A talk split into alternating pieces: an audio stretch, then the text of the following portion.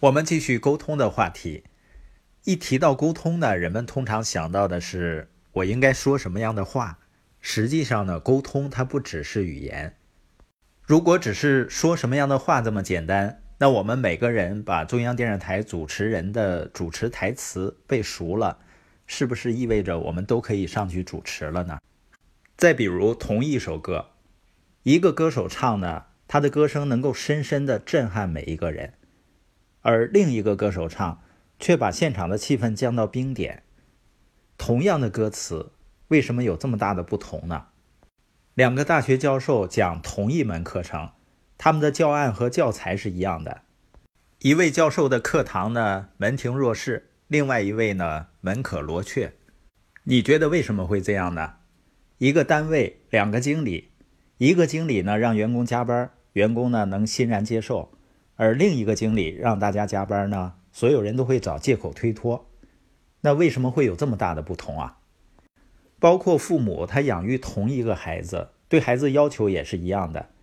那孩子会愉快地执行其中一位指令，而抗拒另外一位，这是为什么呢？是因为人们不光是根据话语来回应另一个人的，还有他们所感受到的连接。说到这儿，如果你过去认为沟通最重要的是传递信息，那现在你应该了解了，沟通远不只是信息。加拿大的心理学教授艾伯特发现啊。面对面沟通包含三大要素：话语、声调和肢体语言。他还发现呢，如果一个人的语言和非语言因素传达的信息不一致，那你的行为和声调所传递的信息比你说的话语更有力量。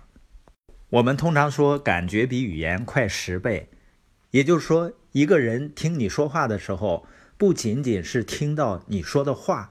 更重要的是，他感觉你说话的时候的态度，你有多么相信自己说的话和做的事情。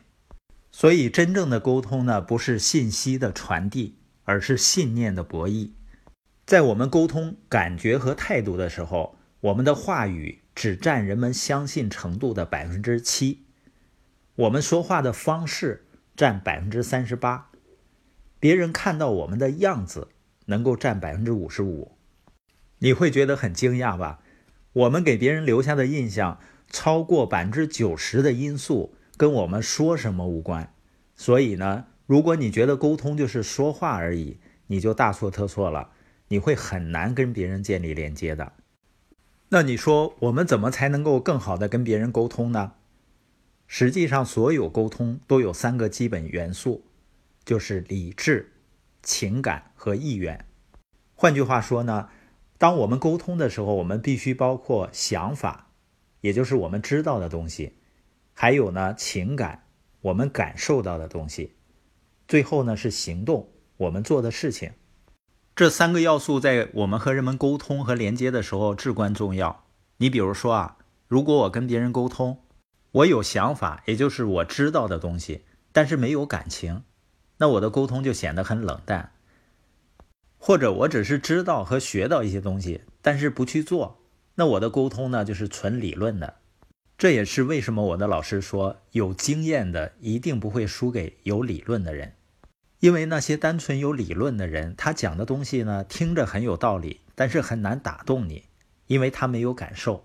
还有的讲师呢，你看他能感受到某些东西，但他不去做。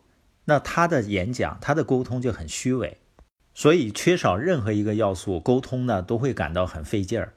但是呢，当你包含了想法、感受和行动，你的沟通呢就有信念、激情和可信度，结果呢就是连接。